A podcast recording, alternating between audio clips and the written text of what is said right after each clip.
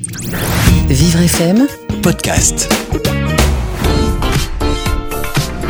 Malgré la crise que nous traversons actuellement, ou peut-être à cause d'elle, de nombreuses entreprises se créent chaque année en France. Alors, même s'il est simple de créer son entreprise en quelques clics sur Internet, il est important de se faire accompagner puisque les enquêtes démontrent que les chances de succès se multiplient dans ce cas-là.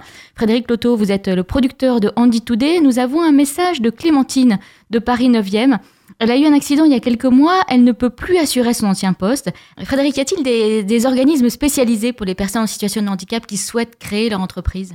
Oui, il y a des, des déclinaisons d'organismes euh, généralistes qui sont spécialisés sur le handicap et je pense notamment à l'APCE, l'aide pour euh, la création d'entreprises, qui va fournir un cadre euh, complet de A à Z à, à cette personne pour euh, l'aider dans l'ensemble des démarches et dans la vision de son entreprise. Parce qu'il est très important pour elle de, de pouvoir faire les parties techniques, mais il faut aussi qu'elle envisage euh, ce qu'elle va faire.